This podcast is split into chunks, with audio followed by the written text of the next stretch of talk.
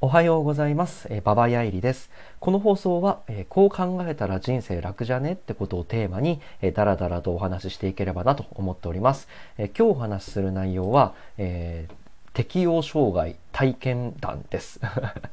えっと、一応前回と前々回に引き続き、僕が20代半ばの頃に適応障害っていうね、えー精神疾患になった、えー体験談をお話ししてます。で、今日はね、うんと、まあ、適応障害という、うまあ、病を患ったことによって、えっ、と、お仕事を辞めたっていう、えーそんなお話をしていこうと思います。一応ね、うんと、まあ、前回、前々回も、あの、お話はしたんですが、まあ、その最終回的な意味も込めて、えーパート3で話していこうと思います。一応ね、2017年ぐらいですかね、僕が、えー20代半ばぐらいの頃に、えーブラック企業でずっとね、えー大学卒業してからずっと勤めてきて、まあ、7年、6年ぐらい勤めたんですけど、まあ、そこでね、えーブラックな職場、まあ、営業現場に打ちのめされて、えー適応障害になりましたよと。で、2ヶ月間ぐらい、あの、療養をしてね、えっ、と、なんとかこうにか、えー職場に復帰したっていうところからお話ししようと思います。で、えっ、とね、まあ、ちらっと前回のあの最後にも話したんですけど、えーまあ、2ヶ月間、えー療養期間ということで自宅でね、えー何もしない日々っていうのを送って、まあ、なんとか2ヶ月っていうね、医者が決めた、えー療養期間が終わったんで、一応会社に行かなきゃいけないというね、えーと、状況になったんで会社に行きました。で、ただね、うんと、待っていたものは何も変わらない現状だったっていう話ですね。てか、むしろ悪化してたっていう 話ですね。で、あの、まあ、適応障害になった原因がね、えーまあ、日々非常に厳しい営業ノルマ、そして営業課長による、えー、叱咤激励、まあ、パワハラ一歩手前みたいな。で、まあ、トラブルがあった時も、うんと、なかなか人に、えー相談することもできず、ほうれん草なんていう苦行は、えーすることができず、自分でそのトラブルをずっと抱えて、えー次元爆弾のように持っているっていうストレスの中で、えー過ごしていたと。えーそんな感じで適応障害になって、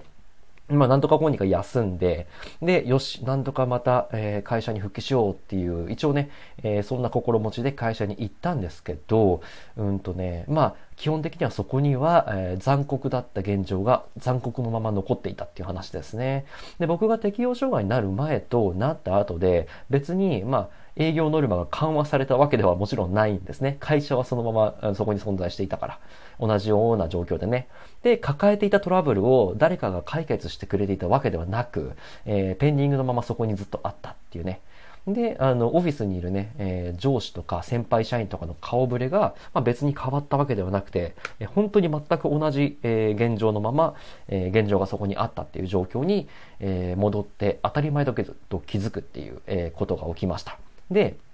あの、なんか別に根拠は全くないんですけど、適応障害っていう精神疾患を経て、少しは世界の方が変わってくれるかなって思ってたんですね。なんか見えない力が働いて、えー2ヶ月間休んだから、世界という残酷非常なものが少しは機嫌を直してくれて、僕にとって住みやすい世界に変わってくれてたりしたらいいなって、えー根拠のない期待を抱いていたんですが、もちろんそんなことは全くなかったという話ですね。で、まあ、あれだけ辛い思いをして2ヶ月間もね、えー休んで、もう学生の頃にも2ヶ月休むってなかったですからね。で2ヶ月間は休んで、えー自分にはね、こう無縁だと思っていた精神安定剤みたいなものも飲んで、えってやったのに、結局こう現状は何も変わらずそこにあったと。で、まあね、えー全くこうなんか神様みたいなものがいて、えーその神様が僕を救ってくれて、えー人生が何かしら好転すると思ってたけど、まあ全く違ったと、えいう当たり前の話なんですけど、なんかそれにめちゃめちゃびっくりしたんですよ、僕は。で、こんなに簡単に日常って戻ってきちゃうんだっていうところが、うんと、やっぱ受け止められなくて、で、やっと僕は確信したんですね。この会社にいたら、あのずっとこれ不幸なままだわって思って。で、やっとこさ、うんと、精神とあの体を患って2ヶ月間という時間をかけて、やっと僕は決断できたんですね。このクソみたいなあの現状から逃げようと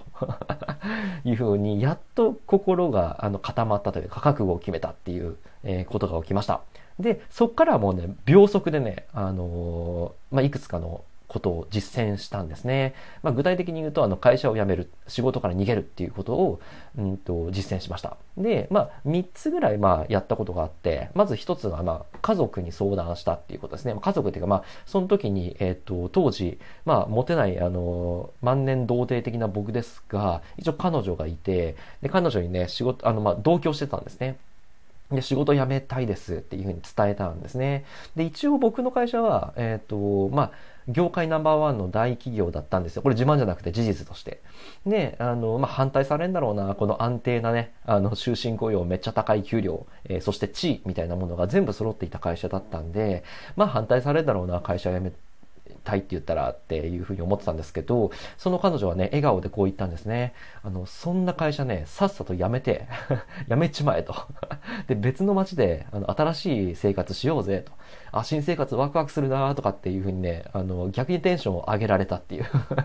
ことが起きて、うわー、僕みたいなダメな男よりも、彼女の方が超絶当たり前、あの、男前だったっていうね、えー、ことが起きました。で、2点目として、もうね、秒速で本当にあの、転職活動を始めました。在職中ですね。で、あの、営業中ですね。僕がまあ営業行ってきますって言って、えっ、ー、と、在職、在職中にサボりながら、がっつり転職活動をしました。で僕はね、転勤族だったんですね。で、故郷の町とは全く離れた別の場所で暮らしていました。で、あの、僕はまあ、その彼女の了承を得て、えー、一応僕が住んでいた、えっ、ー、と、町にね、えー、U ターン転職を、えー、しようということになりました。で、僕はね、あの、北陸地方のね、えっ、と、まあ、超絶田舎の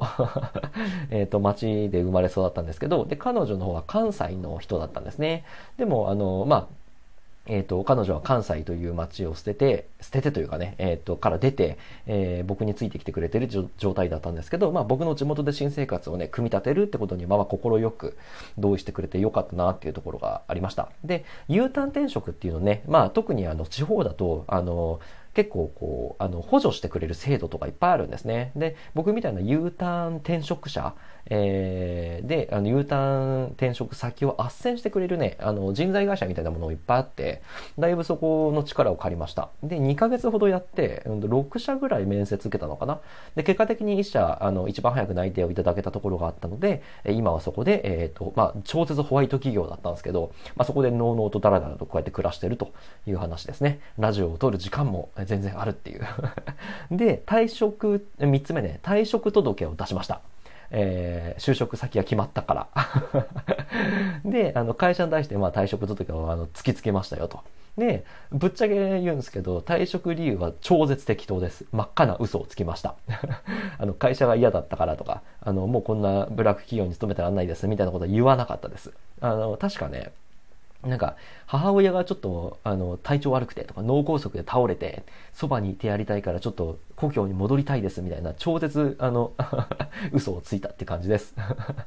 で、あの、まあ、その理由は、あの、上司が僕を引き止めづらい内容にしたかったってとこですね。めんどくさいんで引き止められると。で、この時ぐらいから僕はもう逃げることにほとんど抵抗感を感じなくなってきたんですね。もう逆に逃げることで逃げ切った時の、すがすがしさあのさえもこうなんか楽しんでいた感じがありました。で、ここでね、ようやく気づくんですね。もう嫌なことからは極力逃げた方がいいなと。あの人生を楽しく楽に生きるためには逃げるってことはもう鉄則だなというふうにやっとここでねあの人生のあの大きな教訓を得たわけですね。っていうわけで、えっ、と晴れて僕がねそのブラック企業からそっていう現状からね逃げおせることができたということで、まあ、今はねどうあのぬくぬくとこう彼女だったりあのえー、猫を2匹飼って、えー、去年建てたマイホームで、ほんとダラダラぬくぬく、あの、ホワイト企業に勤めながら 暮らしてますっていう、えっ、と、今の、えー、状況までをちょっとお話ししたっていうとこですね。で、まあ、あの、まあ、次回あたりでね、まあ、こういった適応障害ね、まあ、前回、前々回、そして今って形で3回に分けて適応障害になった、うんと、体験談、あの、本当事実だけをこう、つらつらとね、えー、結論なく喋らせていただいたんですが、まあ、次回もね、うん適応障害を発生し、発症したことによって、具体的に僕がその経験から何を得たのか、何を学んだのかっていうことをね、えっと、お伝えしていければなと思います。なんかちょっと続きものをね、するのは抵抗感があったんですけど、ただまあ適応障害ってね、なかなかこう全員がなるもんじゃないじゃないですか。で、僕はね、適応障害になった、あの、を発症したっていう経験って、ぶっちゃけめちゃめちゃいい経験だと今になって思っていて、であの、そこで学んだこととかをね、共有できたりとか、えー、したらすごく素敵だなと思ってたりしてます。で、あの、人生を楽に暮らすっていうことが、あの、いかにこう、あの、意味のあることなのか、えっ、と、楽に暮らすことだけにフォーカスを、あの、した時に、結構ね、それはそれなりに得るものがあるし、あの、